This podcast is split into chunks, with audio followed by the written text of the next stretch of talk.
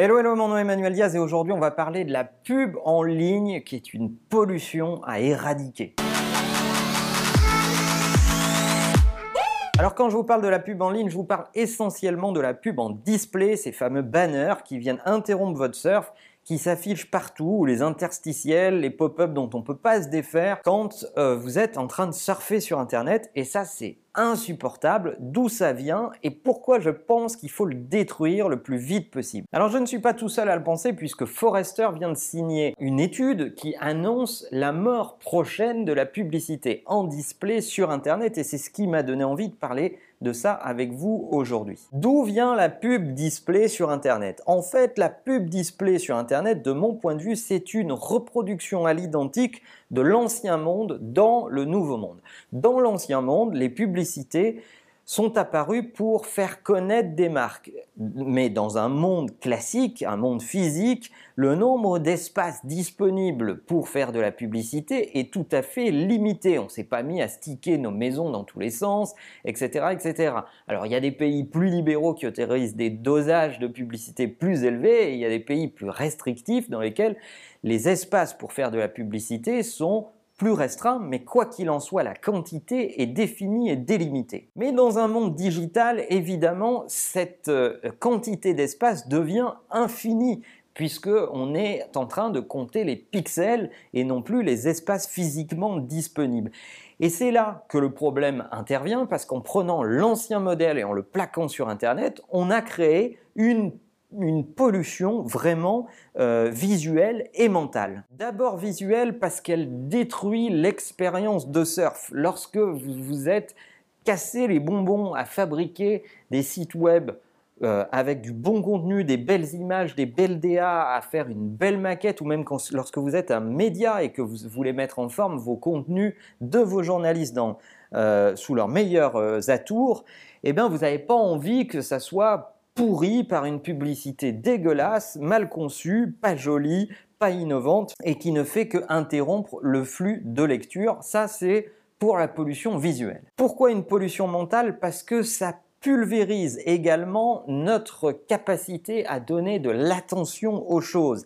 Et il y a d'ailleurs une étude qui a été financée par Microsoft qui s'appelle The Attention Span qui démontre que dans les années 2000, on avait en moyenne 12 secondes d'attention pour ce qu'on lisait et aujourd'hui, on en a à peine 8. Et vous voyez à quel point ce niveau d'attention dégringole et ça, c'est catastrophique. Ce qui m'amène à lister un certain nombre de conseils si vous voulez réussir dans ce nouveau monde, dans un monde où vous devez vous battre pour capturer cette attention et où vous devez veiller à l'expérience que vous allez donner aux gens parce que ça va être un bien précieux au milieu des pollueurs qui essayent de euh, mériter votre attention, mais que les gens finalement ignorent. La première chose, c'est concevez votre marque comme une expérience. Vous m'entendez souvent le dire, on le dit souvent chez Imakina, si vous n'êtes une expérience, vous ne serez bientôt plus une marque, vous serez un label, vous serez une enseigne, vous serez tout ce que vous voulez, mais vous ne serez pas une marque que l'on respecte et avec laquelle on aime passer du temps. La deuxième chose, c'est qu'il faut prendre en compte ce phénomène de rejet. Dans la mesure où vous vivez dans un monde pollué, vous devez prendre en compte le fait que vos clients vont commencer par rejeter votre sollicitation avant de la considérer. Donc il va falloir la mériter et il va falloir aller la chercher petit à petit et pas comme des bourrins. La troisième chose, c'est que vous devez construire votre marque avec vos clients par une méthode inclusive et pas contre vos clients. C'est pas parce que vos publicités display fonctionnent plutôt pas mal dans un certain laps de temps et que vous avez une politique d'acquisition qui fonctionne que ça va durer ad vitam aeternam. D'abord, vous allez vous repayer vos utilisateurs chaque fois que vous essayez de leur parler, et ensuite vous rendrez compte qu'ils ne vous donnent aucune trace d'affection et qu'il n'y aura pas de repeat business et des paniers moyens assez dégueulasses.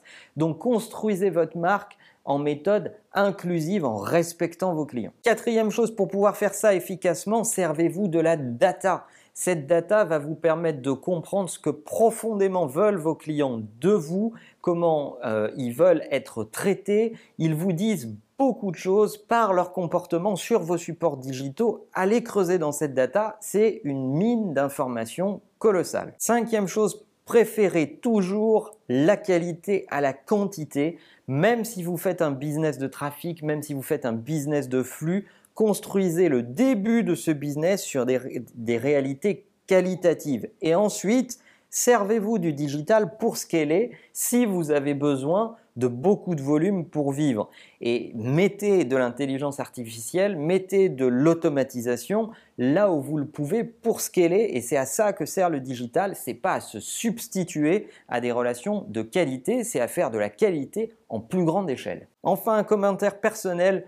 Je sais que c'est pas bon de souhaiter la mort d'un business, mais sincèrement, je pense que la pub display n'a plus rien à faire sur Internet et que ça ferait beaucoup de bien euh, à des tonnes de marques et à des tonnes d'agences euh, de réinventer d'autres modèles qui se passent de la pub display et qui nous obligent tous à aller vers plus de qualité, plus d'expérience, plus de sens, plutôt que de chercher ces proies faciles qu'on peut aller chercher par des approches publicitaires qui finalement nous pourrissent la vie. Et d'ailleurs, petit clin d'œil, c'est pour ça que sur cette chaîne YouTube, j'ai désactivé les publicités parce que je n'attends pas d'être monétisé pour ce contenu, j'attends à ce que ce contenu vous plaise, que vous ayez envie de le partager avec des gens que ça intéresse et qu'on augmente notre notoriété commune en tant que communauté ensemble parce que vous avez décidé que ce contenu méritait d'être partagé et d'être plus connu.